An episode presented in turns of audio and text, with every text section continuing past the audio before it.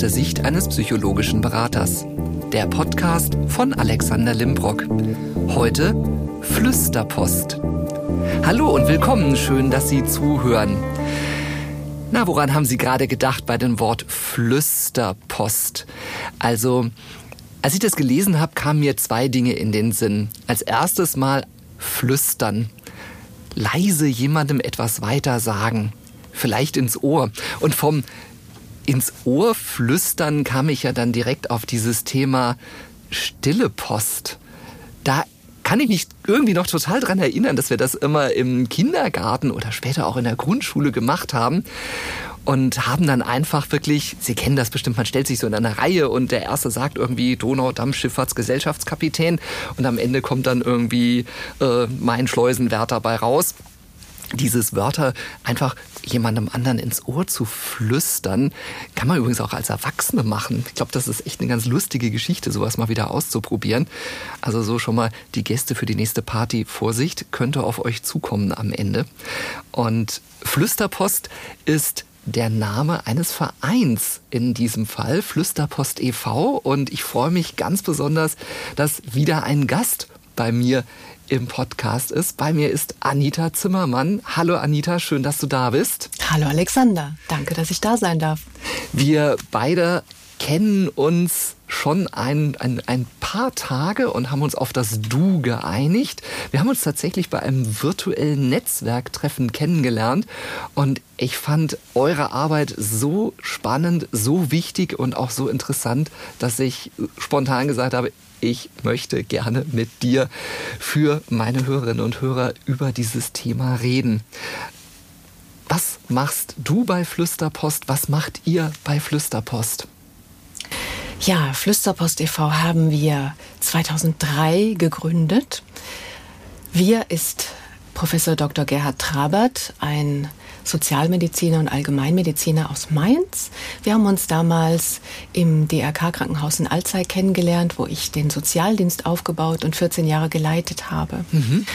Und in dem Zusammenhang haben wir auch Krebspatienten begleitet, beraten, unterstützt und wurden gefragt von diesen Eltern, wie sage ich es meinen Kindern, dass ich Krebs habe. Mhm. Ja, so kamen wir zu diesem Thema und haben festgestellt, dass es in Deutschland kaum Unterstützung gibt. Beratungsstellen kann man heute noch suchen. Mhm. Es gibt mhm. immer noch zu wenig Angebote in Deutschland. Und dann dachten wir 2003, wir müssen da was ändern. So haben wir dann in Mainz den Verein, gemeinnützigen Verein gegründet und uns für den Namen Flüsterpost e.V. entschieden, weil das, wie du es schon eingangs gesagt hast, eigentlich eine ganz schöne Metapher ist. Denn bei diesem Spiel kommt ja am Ende meistens was ganz anderes raus. Genau. Und unser Motto ist eben offen und ehrlich mit Kindern in der Familie oder auch außerhalb im sozialen Umfeld zu sprechen. Egal über welche Themen, über jede Herausforderung, jede Krise im Leben, wie es zum Beispiel auch eine Krebserkrankung in der Familie ist. Und bei uns geht es nicht um krebskranke Kinder, sondern darum, wenn die Eltern, also die Erwachsenen, alle erwachsenen Bezugspersonen von Kindern in der Familie erkrankt sind. Mhm. Und die Frage im Raum steht, wie spreche ich denn mit dem Kind über Krebs? Darf ich das überhaupt? Wieso ist das wichtig, eben auch mit den Kindern darüber zu sprechen? Der Erwachsene an sich wird ja wahrscheinlich in einer auch schon für ihn Grenzerfahrungssituationen stecken. Und in der Familiensituation sind ja eben auch die Kinder. Wieso ist es wichtig, die mit einzubeziehen? Ja, weil Kinder feine Antennen haben, weil sie alles genau beobachten, weil sie ihre Eltern sehr gut kennen. Und sie spüren sofort, wenn es den Eltern nicht gut geht. Mhm. Und wenn so eine Diagnose in die Familie kommt, dann ist das erstmal ein Schock für die Eltern, für die das erkrankte Elternteil, aber auch für den Partner, die Partnerin, wenn ähm, sie erstmal selbst damit klarkommen müssen, was bedeutet das jetzt für mich? Und es kommen allerhand Fantasien in den Kopf und sehr oft und sehr schnell auch die Frage, muss ich daran sterben? Mhm. Das alles macht große Angst. Ja. Und diese Angst spüren die Kinder auch. Da können die Eltern noch so sehr versuchen, das zu verstecken. Die Kinder spüren das. Ja. Und schwierig wird es dann, wenn auf längere Sicht die Eltern nichts sagen und die Kinder genau spüren, da ist irgendwas, aber ich darf darüber nicht sprechen. Und sie stellen dann auch keine Fragen, weil sie auch die Eltern damit nicht belasten wollen. Mhm. Also wir sagen immer, es ist ganz wichtig, mit den Kindern offen und ehrlich zu sprechen, egal wie alt sie sind. Aber natürlich ist es wichtig, dass die Eltern erstmal für sich selbst einen Weg finden, mit diesem Schock klarzukommen, dass sie auch wissen, was ist das für eine Krebserkrankung, welche Therapien werden folgen, was hat es für Konsequenzen für unseren Alltag. Und dann ist ein guter Moment, den Kindern zu sagen, was los ist. Mhm. Und zwar auch ganz offen zu benennen, ja, auch auszusprechen, ich ja. habe Krebs. Und der Krebs sitzt da und da in meinem Körper und die Ärzte haben mir geraten, diese Therapie zu machen. Die klassischen Therapien sind ja immer noch Chemo, mhm. Bestrahlung, Operationen in unterschiedlicher Reihenfolge. Aber genau das kann man Kindern auch erklären. Ja. Und Kinder wollen das auch wissen und verstehen. Ja. Egal wie alt sie sind. Absolut. Du hast gerade einen, einen, sehr schönen Satz gesagt, die Kinder haben Antennen. Also Kinder spüren ja dieses empathische Gefühl, das haben ja nicht nur Erwachsene, das haben ja Kinder genauso. Wie erleben Kinder so eine Situation? Wie, wie, wie spüren die das? Die, die merken dass ja, dass bei den Eltern irgendetwas nicht stimmt. Mhm. Spielt dann auch, wenn ich jetzt beispielsweise eine Situation habe, es sind mehrere Kinder, passiert dann auch zwischen den Geschwistern dann etwas? Mhm. So, guck mal, da ist was, aber wir dürfen nicht drüber reden? Ja, ich glaube, wir kennen das alle. Wenn wir in belastenden oder belasteten Situationen sind als Erwachsene, reagieren wir schnell, ungehalten oder äh, wütend oder ähm, ja nervös. Mhm. Das heißt, wir verändern unser Verhalten.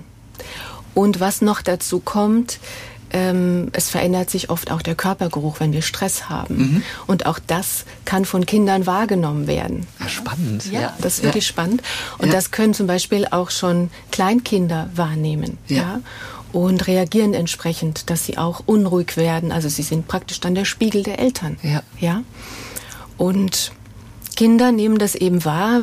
Ich habe von vorhin schon gesagt, sie beobachten ja ganz genau und stellen fest, huch, da, die sind irgendwie anders, aber sie reden nicht darüber, hm, warten dann meistens erstmal ab, ja. Mhm. Du hast auch gefragt, ähm, ob die Geschwister untereinander äh, darüber sprechen. Also das kann natürlich schon vorkommen, mhm. aber meistens ist es eigentlich so, dass die erstmal für sich selbst jeder Einzelne es wahrnimmt und beobachtet. Ja. ja. Und wenn sie nicht gerade sehr mutig sind und von sich aus fragen, was ist denn los, was meistens eher nicht passiert, ähm, dann ist es ganz wichtig eben, dass die Eltern sich irgendwann trauen, ja wenn sie nämlich selbst wissen, was los ist und was kommen wird und wie der Alltag sich verändert, die Kinder zu informieren. Ja. Jetzt ist es ja tatsächlich so, dass die Kinder anders reagieren als, als Erwachsene, wenn man mit ihnen so ein Thema anspricht. Ich stelle mir zum Beispiel vor, wirklich man redet mit einem vier, fünf, sechsjährigen und sagt, also die Mama hat Krebs und das Kind interpretiert dann, ah, kleines Krabbeltier mit Scheren, genau, was ja. ich vom Nordseeurlaub ja. an der Küste kenne, sind die jetzt in der Mama drin? Hm, genau. Ist das so wirklich das so eine Situation, was passiert? Genau, das kann ein Problem sein, ist ja. auch schon passiert. Deswegen ist es ja umso wichtiger, auch noch mal genauer zu erklären, was das denn bedeutet, dass es eben keine Tiere sind, die im Körper sind, sondern dass der Krebs bedeutet, dass es Zellen im Körper sind, die sich verändert haben, die da nicht hingehören, mhm. die sich unkontrolliert vermehren. Und weil sie das tun, muss man sie aufhalten. Mhm. Das heißt, man kann sie dann herausoperieren. Ja. Oder man kann sie mit einer Medizin versuchen zu zerstören im Körper, ja. wie das die Chemo zum Beispiel ja. versucht. Oder eben ganz gezielt durch eine Bestrahlung. Und das kann man in dieser Form, so wie ich es gerade gesagt habe, auch schon kleinen Kindern erklären. Und die können das auch verstehen denen ja. wird das dann plausibel, was da tatsächlich passiert. Genau, und ganz wichtig, wie du sagst, ist, dass sie eben nicht diese Fantasie haben, ja. das sind Tiere im Körper. Ja. ja. Jetzt ist ja das für mich also auch spannende Thema, wenn sowas unausgesprochen bleibt. Ich arbeite ja auch mit Jugendlichen ab dem 16. Lebensjahr, mit jungen Erwachsenen. Habt ihr die Erfahrung gemacht, dass das durchaus auch negative Folgen hat, wenn so etwas einfach unausgesprochen bleibt und diese, diese Entfremdung, die ja dann zwischen Eltern und Kindern entstehen kann, sich über Jahre hinweg ja ausbreitet? Ja, ganz genau. Also wenn es über Jahre hinweg ist, dann ist das etwas, was das ganze Leben bleibt. Hm. Das höre ich auch immer wieder, wenn wir Vorträge machen von Betroffenen, die erwachsen sind, die sagen, ich habe das als Kind erlebt und ich wurde nicht informiert, nicht ja. aufgeklärt. Ich konnte mich auch gar nicht verabschieden. Ja. Ja, also das ist eine schlimme Traumatisierung, die das ganze Leben bleibt. Ja. Und insofern ist es umso wichtiger, dass wir den Mut haben, wir Erwachsene auf Kinder zuzugehen und ihnen zu sagen, stell deine Fragen, es gibt keine dummen Fragen, mhm. du darfst mich alles fragen und du belastest mich nicht damit. Ja, ja ihnen äh, auch diese Sorge zu nehmen, weil es ja auch viele Kinder gibt, die dann lieber nichts sagen, weil sie denken, oh je, Mama, Papa haben jetzt schon ganz viel um die Ohren und jetzt kann ich nicht auch noch kommen ja. mit meiner Angst, die ich habe. Ja. No?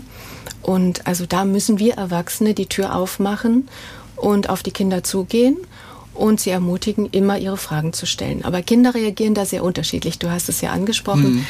Bei den kleineren ist es meist sehr einfach, weil sie in der Regel, wenn sie noch nicht selbst die Erfahrung gemacht haben, so Kinder ab drei, vier, fünf ähm, mit Krebs und äh, einem möglichen Tod, dass sie gar nicht die Fantasien haben, die mhm. die Erwachsenen haben, mhm. dass sie gar nicht an Tod denken. Ja. Deswegen ist es eigentlich mm, die Information äh, für kleinere Kinder viel einfacher umzusetzen mhm. als mit älteren. Also Grundschulkinder zum Beispiel, die wissen sehr wohl, dass es Krebs gibt. Okay. Sie wissen, dass man an Krebs sterben kann, aber sie wissen auch, dass man damit leben kann, entweder noch länger leben kann oder ganz gesund werden kann. Ja. Ja. Also ich erlebe das immer, wenn ich in Schulen bin, dass Kinder in dem Alter schon sehr viel wissen. Aber es gibt gar keine Gelegenheit oft darüber zu sprechen. Deswegen sind sie so, sie sprudeln dann immer. Ja, wir haben eigentlich meistens gar nicht genug Zeit. Ja. Aber es gibt auch immer noch Kinder, die nicht wissen, dass Krebs nicht ansteckend ist. Okay. Das ist auch wichtig zu sagen. Ja. Ne? Ja. Krebs ist nicht ansteckend. Es gibt äh, quasi drei Säulen, die ich dann auch immer ähm, den Kindern erkläre, dass es einmal Krebs ist nicht ansteckend, Krebs kann heilbar sein und du bist nicht schuld. Mhm. Das Schuldthema ist ein ganz großes Thema, mhm, auch bei den Erwachsenen. Ja. ja. Ja. Viele Erwachsene denken, sie haben falsch gelebt, sie haben sich falsch ernährt und haben dann Krebs bekommen. Ja. Aber so einfach ist es nicht. Ja. Wenn die Kinder mich fragen, woher kommt der Krebs, dann sage ich, du, das äh, kann dir noch keiner richtig sagen. Die Ärzte äh, wissen es nicht und die Forscher forschen immer noch, ja. forschen immer noch. Aber wir wissen, wenn ein Krebs erblich ist, dann, dass dann das Risiko natürlich sehr hoch ist, dass ja. die nächsten Generationen auch erkranken. Ja? ja? Aber die wenigsten Krebsarten sind erblich. Ja. Also mir geht es immer darum, die Kinder aufzuklären, dass sie wissen, aha, es gibt Krebs, welche Krebsarten gibt es denn, welche sind denn erblich, welche nicht. Mhm. Und wenn die Kinder hören, ja, Krebs ist auch heilbar, dann steht am Ende die Hoffnung und die darf immer sein und die muss auch sein. Ja. ja. Egal, äh, was es für eine Krebsart ist, wie der Verlauf ist und die Hoffnung darf immer sein. Ja. Und ganz wichtig ist auch, dass die Eltern nicht sagen, äh, ich werde auf jeden Fall gesund. Also keine Versprechungen machen, ja. sondern sagen, ich hoffe, dass die Medizin hilft. Ja. Auch nicht sagen, ich hoffe, dass die Ärzte mir helfen können. Denn sollte es so sein, dass die Ärzte nicht helfen können, weil die Medizin nicht wirkt, mhm. dann haben die Ärzte den Buhmann, ja, und ja. kommen in eine negative Rolle. Und das wäre für das Kind auch nicht schön, wenn es später mal einen Arzt braucht. Ja. Das sind die, die berühmten kleinen Feinheiten ja, genau. in den genau. Formulierungen, genau. die letztendlich auch ganz, ganz entscheidende Rollen für das Bild einer bestimmten Person nachher spielen.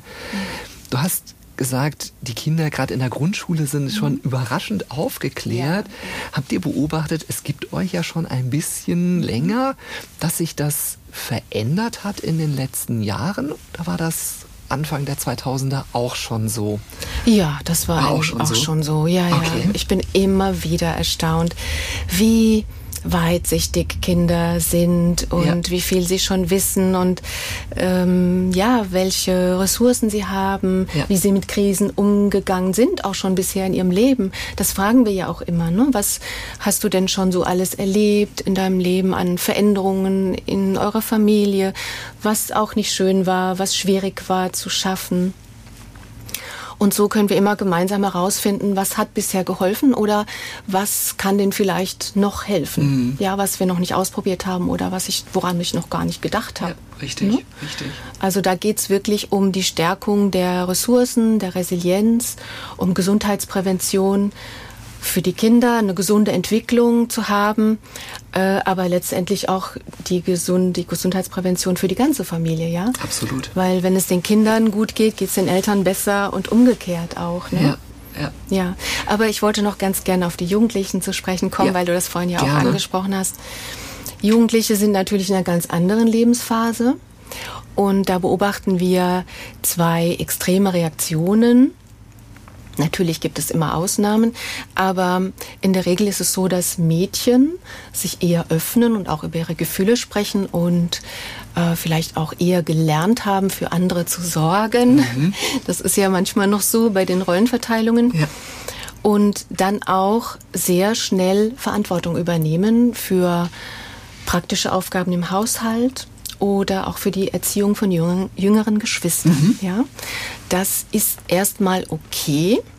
Aber es darf nicht ausufern, ja. dass diese Jugendlichen dann äh, sich selbst vernachlässigen, belastet sind oder die Schule vernachlässigen oder gar eine Ausbildung abbrechen, was ich auch erlebt habe. Ja. ja. Ähm, das heißt, helfen in der Familie ist erlaubt und gut wenn Kinder beteiligt werden können, wenn sie das Gefühl haben, sie können den Prozess mitgestalten und etwas tun, aber sie dürfen auf keinen Fall eine Erwachsenenrolle einnehmen. Ja. Das ist ganz, ganz wichtig. wichtig ja. Darauf muss man achten, ja? ja. frühzeitig achten. Ja. Ja, und bei, das heißt, man muss dann Hilfe in, in die Familie holen, ja, ne? wenn, wenn die Familie selbst es so nicht leisten ja, kann. Ja. Ist auch nicht immer leicht für die Familie, dann fremde Menschen hineinzulassen. Ja. Ist aber wie gesagt ein Prozess und man muss auch der Familie Zeit geben. Jeder braucht seine eigene Zeit. Aber dafür sind wir ja dann auch da, dass wir genau diesen Prozess mitgestalten können und begleiten können. Ja. Ja, dann gibt es die Jungs, die sehr oft sich an ihren Vätern orientieren, wenn die dann da sind auch. Ja. Es gibt ja auch Alleinerziehende, ja. aber auch alleinerziehende Väter natürlich. Ähm, also die Jungs orientieren sich meistens an ihren Vätern. Und wenn die Väter eher handlungsorientiert sind und gar nicht über ihre Gefühle sprechen wollen, was ja auch öfter vorkommt, dann sind die Jungs meistens auch so und die ziehen sich dann eher zurück. Okay. Ja, mhm. die sind dann in, in ihrem in ihrer Peer Group und mhm. äh, machen ihr Ding und sagen dann auch oft ganz klar, ich will nicht darüber reden. Mhm. Ja. Okay. Das ist in Ordnung natürlich, ja. Ja. auch bei den Mädchen. Das darf jeder für sich entscheiden. Ich sage nur immer, wenn du merkst, dass du Reaktionen hast, körperlicher Art zum Beispiel, dass du manchmal ein Kloß im Hals hast mhm. oder ähm, nicht mehr richtig schlafen kannst, Albträume oder du hast Konzentrationsstörungen, Bauchschmerzen, Kopfschmerzen. Du hast keine Lust mehr rauszugehen oder du bist schnell wütend und aggressiv. Mhm. Also all diese Dinge, die passieren können, wenn man selbst belastet ist. Das kennen auch wir als Erwachsene natürlich. Ja? Richtig.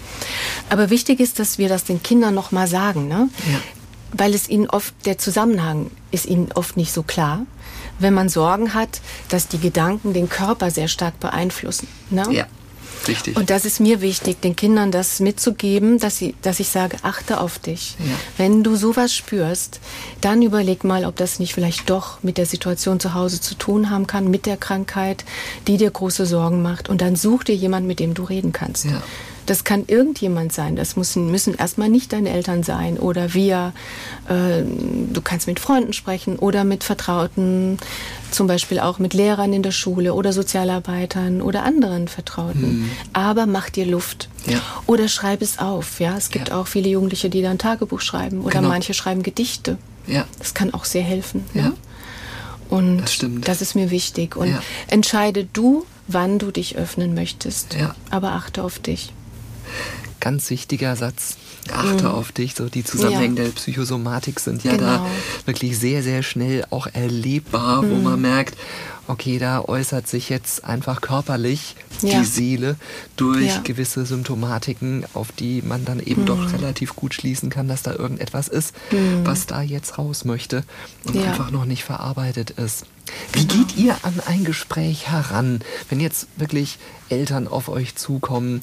Ladet ihr alle gleichzeitig ein? Sprecht ihr erstmal mit den Eltern? Wie ist so eure Herangehensweise? Mhm. Ich möchte ganz gerne noch was ergänzen, was mir gerade eingefallen ja, ist, gerne. was wichtig ist. Also wenn ähm, Jugendliche mir sagen, ich möchte nicht darüber sprechen, dann frage ich ganz behutsam nach, ähm, warum ob mhm. es einen bestimmten Grund gibt oder mehrere Gründe vielleicht und ob sie mir darüber erzählen wollen, ähm, weil das ja möglicherweise auch Fantasien sein können, die man ausräumen kann. Ne?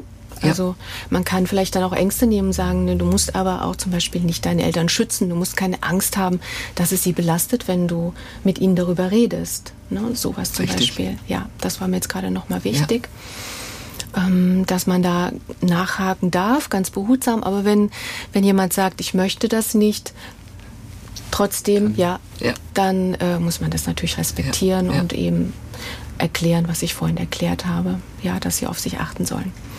Ja, wie gehen wir heran? Also es läuft so ab, dass meistens die Erwachsenen sich bei uns melden, mhm. telefonisch, per Mail, manchmal auch gleich per WhatsApp, okay. weil wir das auch nutzen oder Signal ja. oder SMS geht natürlich auch. Ähm, und dann erste Fragen stellen. Uns erstmal sagen, wer betroffen ist, ähm, ob sie selbst betroffen sind oder wer es eben ist und wie die Konstellation ist in der Familie, mhm. in welchem Stadium alles ist und ob vielleicht Kinder schon auffällig geworden sind. Ne? Ja dann, äh, das ist ja alles wichtig für mich zu wissen, weil sich das dann wie so ein Puzzleteil zusammensetzt ja. und ich dann einen Eindruck gewinne von der Gesamtsituation. Und dann kann man am Telefon zum Beispiel oder auch per Mail schon mal erste Fragen beantworten. Dann äh, biete ich auch an, dass man weiterführende Gespräche führt oder dass wir unsere Inform Informationsmaterialien verschicken. Wir haben mhm. eigene Broschüren und Bücher, ein Hörbuch und Bastelwürfel entwickelt, was auch sehr helfen kann in der Familie, um miteinander ins Gespräch zu kommen. Mhm. Ja, das ist kostenfrei. Und dann können wir das verschicken und bieten den Familien an, dass sie sich gern jederzeit wieder melden. Aber viele wollen dann auch schon gleich einen nächsten Termin haben. Das heißt, dann kann man sich auch erstmal persönlich sehen, vielleicht auch erstmal das Elternpaar mit uns alleine sprechen, ja. bevor wir die Kinder sehen. Aber manchmal sehen wir auch gleich dann die ganze Familie. Also es ist alles möglich. Kommt gleich ja. alle zusammen. Genau. Ja. Es kommt immer so ein bisschen drauf an, wo die Ängste sind und wie weit die Familie schon offen gesprochen hat. Ja. Ähm, wir können auch zum Beispiel Hausbesuche machen im Umkreis von 60 Kilometern von Mainz. Aber es kann jeder auch zu uns ja. kommen. Also es kommen auch Familien aus Frankfurt, ja. aus äh, Koblenz, aus Saarbrücken, obwohl es dort auch ein Angebot gibt. Und in Frankfurt ja. gibt es ja auch ein Angebot, Hilfe für kinderkrebskranke Eltern. Ja? Das ist ein bisschen anders konzipiert. Die haben nicht diese Beratungsstelle wie bei uns. Da gibt es eben die Frau Brütting, die hat eine psychotherapeutische Praxis und dort können die Familien dann mit Frau Brütting sprechen. Ja, wir haben sehr schöne Beratungsräume in Mainz, mhm. ganz bunt und haben ganz viele tolle Möglichkeiten dort. Wenn also jemand sich entscheidet, zu uns zu kommen, dann ähm, setzen wir uns erstmal alle zusammen und beschnuppern uns sozusagen, mhm. lernen uns kennen und ich stelle dann ein paar Fragen und jeder kann auch erzählen, was ihm wichtig ist, dass wir uns einfach ganz zwanglos kennenlernen. Klasse. Und da ist es auch ganz egal, wie alt die Kinder sind. Ne? Ja. Wenn jetzt kleinere Kinder dabei sind, die werden dann manchmal schnell unruhig oder schneller unruhig und dann können die auch ein bisschen was spielen, während ja. wir dann weitersprechen. Ja. ja? Und dann kann man auch, wenn man das will, sich entscheiden, dass wir sagen, okay, wir trennen uns jetzt mal, wenn die Eltern ähm, gerne mal alleine sprechen wollen. Meine Kollegin ist ja auch noch da, mhm. Karin Burchardt. Dann können wir uns auch mal aufteilen, wenn wir mhm. das zeitlich so organisiert haben vorher.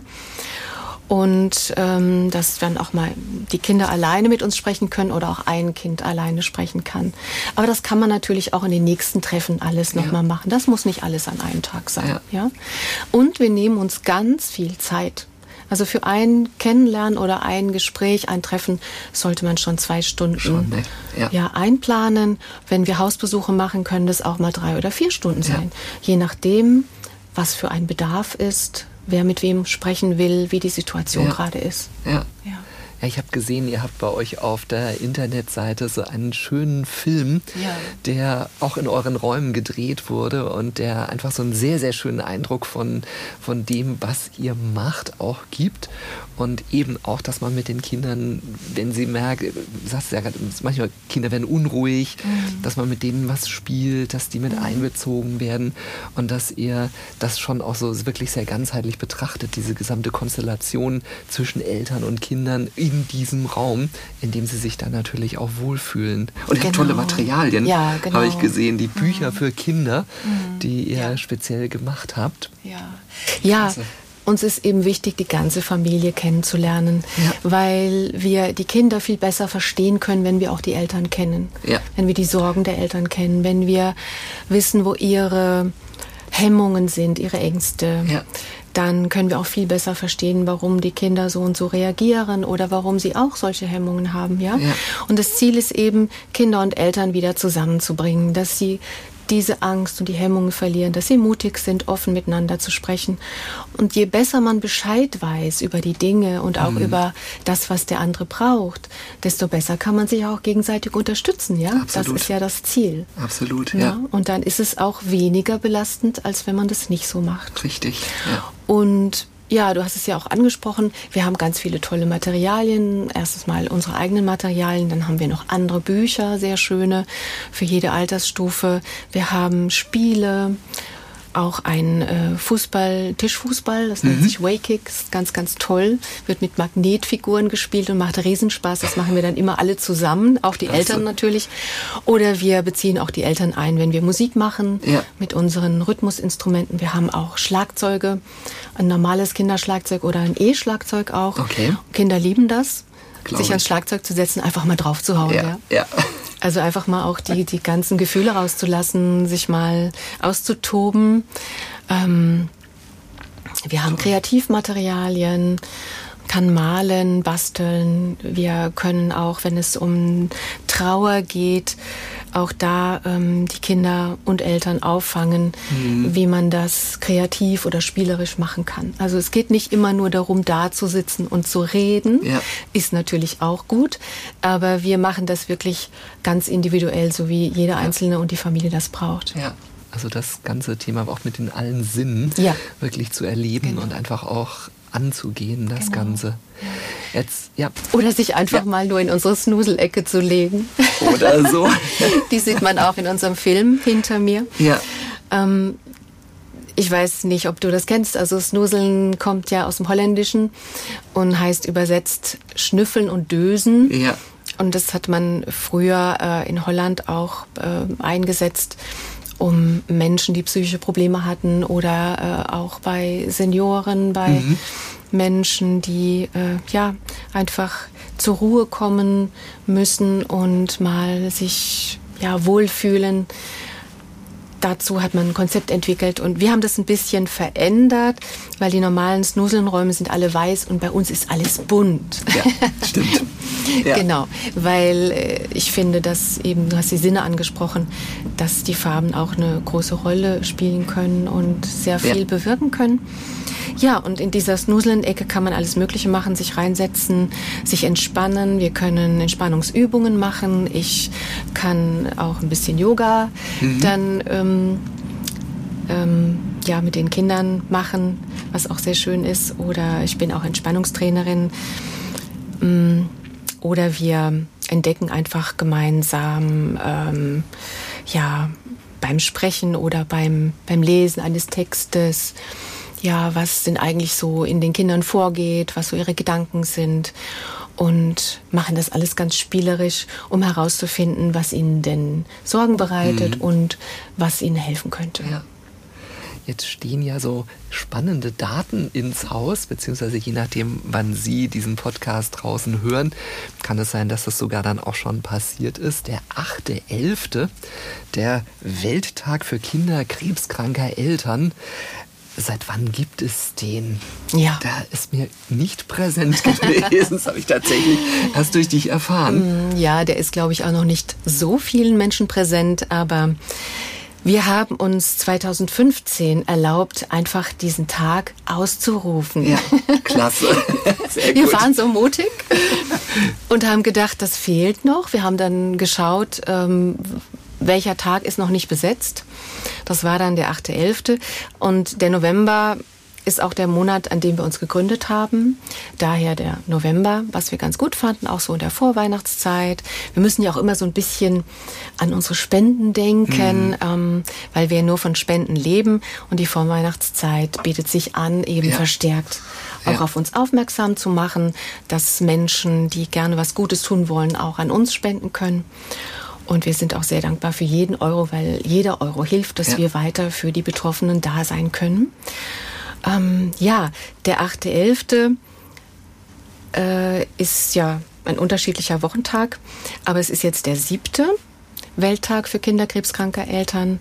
Und wir freuen uns riesig, weil inzwischen auch bundesweit Fachkolleginnen und Kollegen diesen Tag nutzen, um auf das Thema aufmerksam zu machen. Super, ja. toll. Das, das war ja toll. meine Absicht ja. auch. Ja.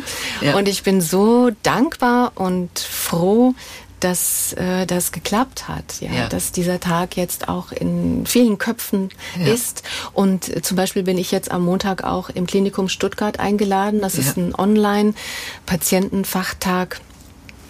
Und da werde ich auch nochmal was über Flüsterpost erzählen, über ja. den Welttag und warum es wichtig ist, mit Kindern offen und ehrlich zu sprechen. Ja. Da freue ich mich auch sehr, dass ich da eingeladen bin. Und ähm, ja. Klasse. Und wir werden dann auch unseren Flüsterpost-Song veröffentlichen. Ja, ich bin da jetzt ja sogar schon ein ganz klein bisschen im Vorteil. Ich durfte ihn ja vorhin schon hören. Also lohnt sich, sollten Sie unbedingt mal reinhören. Und ich fand das so klasse, Kat, ähm, wirklich als jetzt vor einigen Tagen dieser Weltnudeltag war, wo ich wirklich dachte, bitte, was gibt es alles für Tage auf diesem Planeten? Ähm, gibt es eigentlich den Weltreistag, Auberginen, Zucchini-Tag? Ich weiß es nicht. Und umso viel wichtiger sind ja solche Tage, wie, wie ihr sie eben ins Leben gerufen habt. Und ihr habt ja am 21.11. 18-jähriges Bestehen. Und wie kam es, die, die Idee zu dem Song? Das finde ich ja eine ja. total spannende Sache. Also er ist wirklich super ja. schön. Und wenn Sie die letzte Folge gehört haben über das Thema Urwurm, das kann einer sein und werden, definitiv. Das wäre schön. ja, wir hatten 2015 kein gutes Spendenjahr. Und natürlich muss man dann überlegen, was machen wir jetzt? Es muss ja. irgendwas passieren, damit wir wieder in die Öffentlichkeit kommen, dass wir, äh, dass Menschen erfahren, dass es uns gibt und dass es gerade schwer ist mit den Finanzen. Und dann hatte ich eben diese Idee, dass, äh, dass wir diesen Welttag ausrufen. Ähm, ach so, und es ging ja auch nochmal um den Song, wie wir da drauf kamen. Also äh, auch da hatte ich die Idee damals schon, so einen Song zu kreieren, aber da war noch nicht die Idee, ihn so breit zu streuen in der Öffentlichkeit. Mhm. Mir ging es in erster Linie darum, mit den Familien etwas Kreatives zusammenzumachen, dass ähm, sie eben auch das Gefühl haben, da noch mehr beteiligt zu werden und was gestalten zu können. Mhm.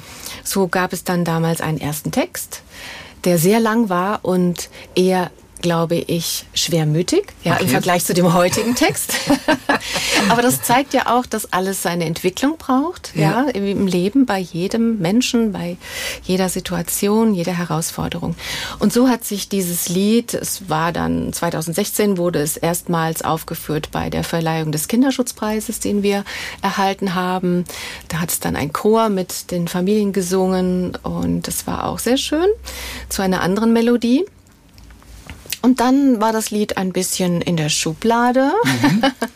bis ich eben dieses Jahr durch das Netzwerk einen ganz tollen Musiker und Produzenten kennengelernt habe, den Felix Schüler aus Mannheim, mit dem ich dann diesen neuen Versuch gewagt habe. Und Felix kennt natürlich auch ganz, ganz viele tolle Singer-Songwriter und darunter war dann auch Louis Leibfried, mhm. der äh, sich den Text geschnappt hat, den ich dann da auch noch mal ein bisschen verändert hatte für äh, Felix und Louis. Und dann wurde er nochmal verändert, etwas leichtfüßiger, sage ich mal, gemacht ja. und moderner und kürzer. Und dann habe ich noch mal drauf geschaut und dann war es der Text. Und ich bin immer noch sehr, sehr dankbar ja. Ja, über diese ähm, Möglichkeit Absolut. und diese Netzwerkarbeit und dass daraus jetzt dieser tolle Song entstanden ist. Und ich habe noch ganz viele tolle Pläne damit. Klasse. Und wir hören dich ja selber auch ja. da tatsächlich dabei, weil du wirklich auch eine ganz tolle Stimme hast, die Dankeschön. in dem Song auch sehr, sehr gut rüberkommt.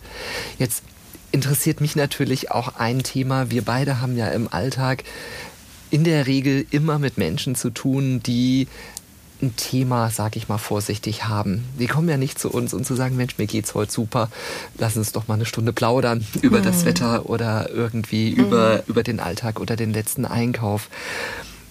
Wo nimmst du für dich die Kraft, die Energie für deine Arbeit her? Hm. Ja, das kann ich nicht mit einem Satz beantworten. also zum einen denke ich, habe ich eine Gabe, ein Talent. Mhm. Und das ist, dass ich mich auf Menschen leicht einlassen kann, auch auf schwierige Themen einlassen ja. kann. Ich kann mich nähern, aber ich kann auch wieder Distanz einnehmen und loslassen. Ja. Und das ist im Grunde der Schlüssel Richtig. dieser Arbeit. Denn es sind sehr schwierige Themen, es können auch belastende Themen sein. Es ist mir auch schon passiert in all den Jahren, ja, ich bin jetzt 30 Jahre in meinem Beruf, dass ich nachts aufwache und an bestimmte Familien denke, mhm. weil es mich sehr berührt, mhm. ganz klar, ja. ja. Aber ich muss professionell damit umgehen. Ja. Das heißt, ich darf mitfühlen, aber ich darf nicht mitleiden. Ja. Das ist die Kunst. Das ist ein, eine schöne Formulierung. Ja. Es ist tatsächlich so eine Situation, die ich auch immer wieder mal gefragt werde. Wie machst du das eigentlich im Alltag? Erst gerade letzte Woche war auch so ein Gespräch. Ja, wie schalten Sie denn ab hm. Äh, in den Gesprächen? Schaltest du überhaupt mal ab oder beobachtest du ständig Leute auf der Straße und hm. guckst, aha, da haben wir folgende Manie, da ist folgende Phobie irgendwie. Das ist tatsächlich der Schlüssel. Wirklich ja. mitfühlen, ja, mhm. aber mit leiden, ja. nein.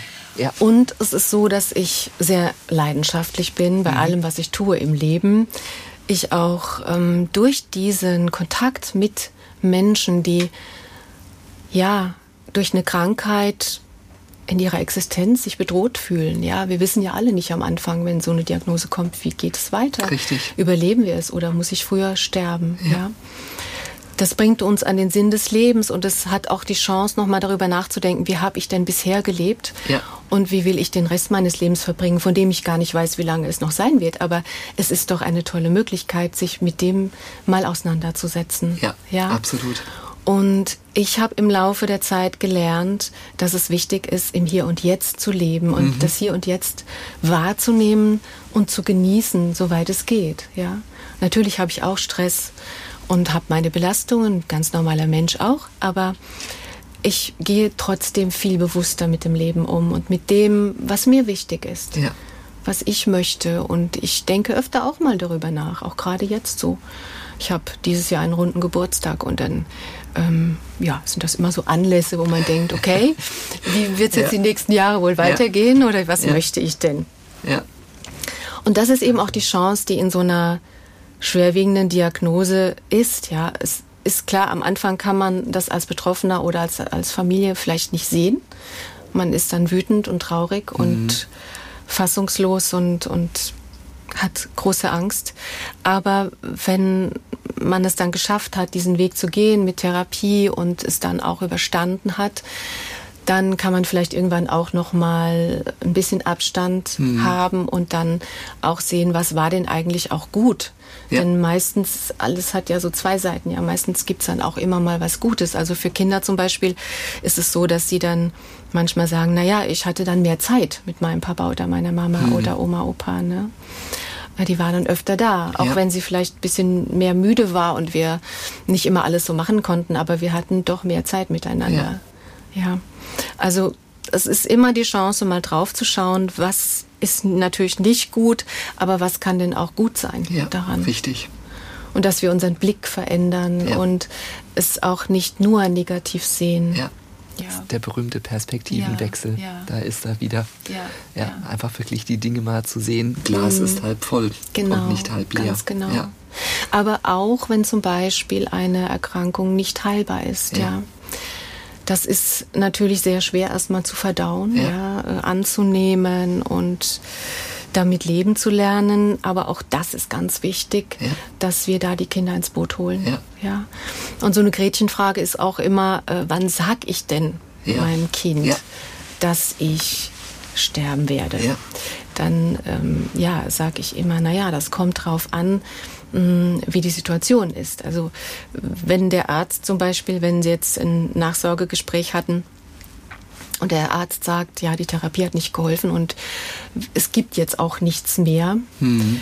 dann ist das ja diese Message, ja, dass Ja. eben der Krebs nicht heilbar ist. Und dann kann man natürlich das auch zum Anlass nehmen und dann können die Eltern sagen, ja, ich war jetzt wieder bei der Untersuchung und man hat festgestellt, der Krebs ist nicht heilbar. Ne?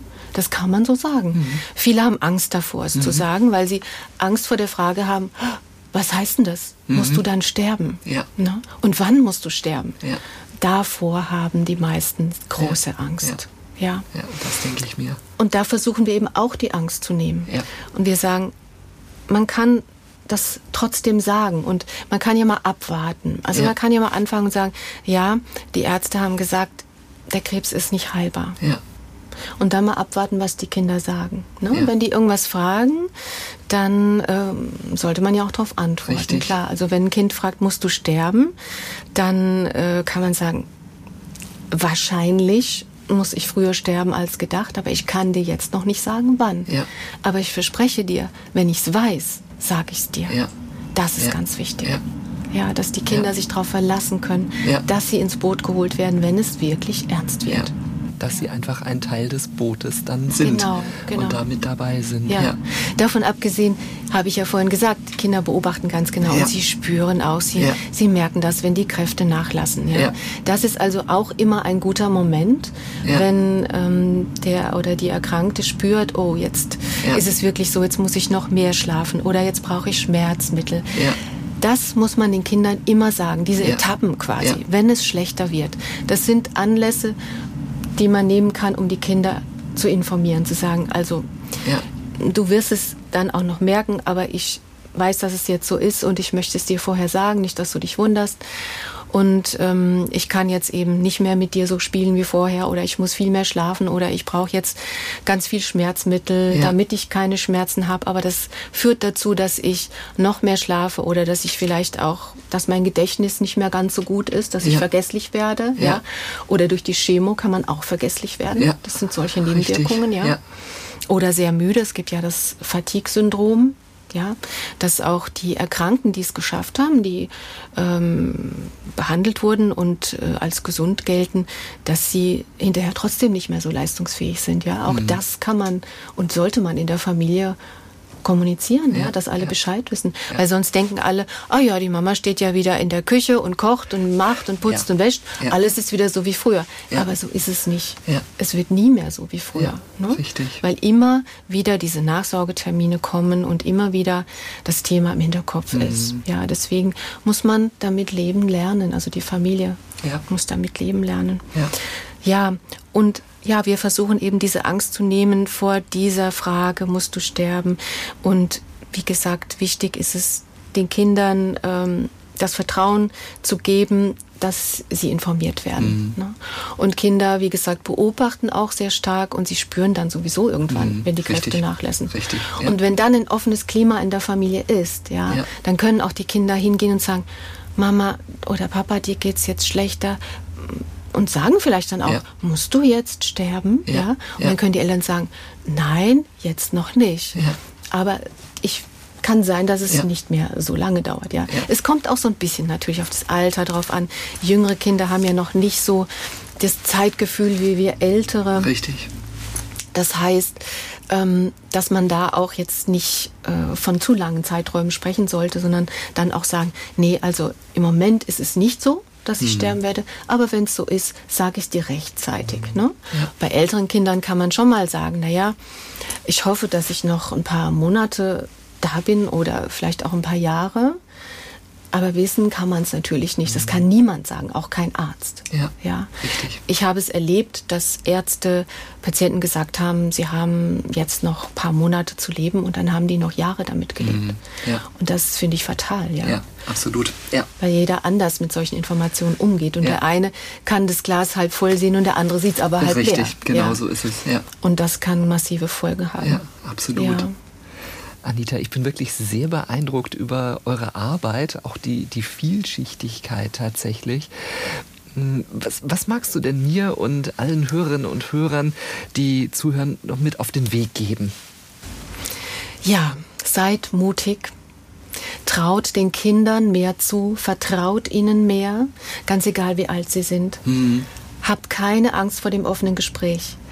Je offener ihr sprecht, desto besser könnt ihr auch wissen, was in euren Kindern vorgeht. Ja, weil es belastender für alle ist, wenn weder die Kinder wissen, was los ist, noch ihr wisst, wie es euren Kindern geht. Ja. Es gibt immer wieder Eltern, die sagen, ja, woher weiß ich denn, wie es meinem Kind geht oder was es denkt und fühlt? Dann sage ich, frag das Kind. Ganz einfach. Ja, es ne? ist so einfach. Ja, ja. Frag. probier es mal. Ja. Ne? Ja. Und wenn du nicht weiterkommst, dann meldest du dich und wir sprechen darüber ja. und wir, wir schauen, was, wie wir ja. euch unterstützen können. Und es ist wirklich einfacher, als wir oft denken. Und wenn der erste Schritt gemacht ist, dann ist die Familie auch mutiger. Das spüren wir immer wieder. Und dann kann man wirklich diesen Weg gemeinsam viel besser gehen. Und äh, es stärkt auch sehr das Vertrauen. Du hast es ja am Anfang ja. auch angesprochen. Ja. Das ist so wichtig, dieses ja. gegenseitige Vertrauen. Ne? Und Eltern wollen immer ihre Kinder schützen, ganz klar und logisch. Aber nicht immer ist es der richtige Weg, mhm. ja, weil Kinder sich sonst Fantasien machen, die viel belastender sein können. Und habe es ja auch schon gesagt, dass sie vielleicht sogar selbst chronisch erkranken. Und das können wir vermeiden. Also seid Toll. mutig. Ja, absolut. Der Mut, Ganz traut wichtig, euch. traut euch, sprecht darüber ja. und ihr sprecht mit den Familien. Anita, danke, dass du heute mein Gast warst. Anita Zimmermann von Flüsterpost e.V. aus Mainz. Ihr habt auch eine tolle Webseite. Da kann man super stöbern und mal wirklich auch einen guten Eindruck bekommen. Ich wünsche euch ganz, ganz, ganz viel Erfolg weiterhin und viel Kraft vor allen Dingen für die, für die weitere Arbeit.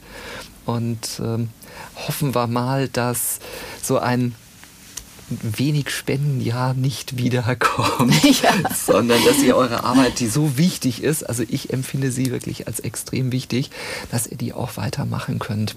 Also, falls Sie da draußen noch eine Idee haben, schauen Sie einfach mal, Flüsterpost e.V. ist der, der Name des Vereins. Und theoretisch sollte, ich habe das selber ehrlicherweise auch noch nie überprüft, bei den einzelnen Podcast-Hostern unten auch der Link zu sehen sein. Ansonsten auf meiner Webseite ist er auch nochmal unter diesem Podcast verlinkt. Ja, Alexander, dann bleibt mir auch nur, mich bei dir ganz herzlich zu bedanken für das sehr angenehme Gespräch und die Möglichkeit, die du uns hier gibst, dass wir uns vorstellen dürfen und Tipps geben dürfen und dass Menschen erfahren, dass es uns gibt und dass wir gemeinsam diesen Weg auch gehen können, wenn sie es alleine nicht schaffen.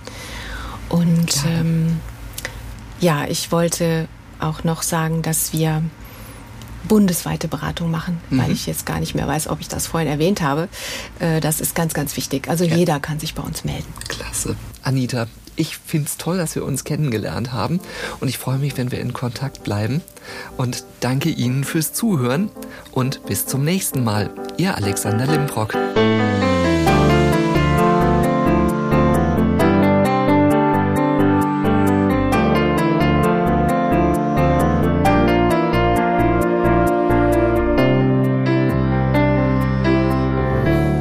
Musik komponiert und programmiert von Simon Schepp. Aufnahme und Ton Daniel Cohn.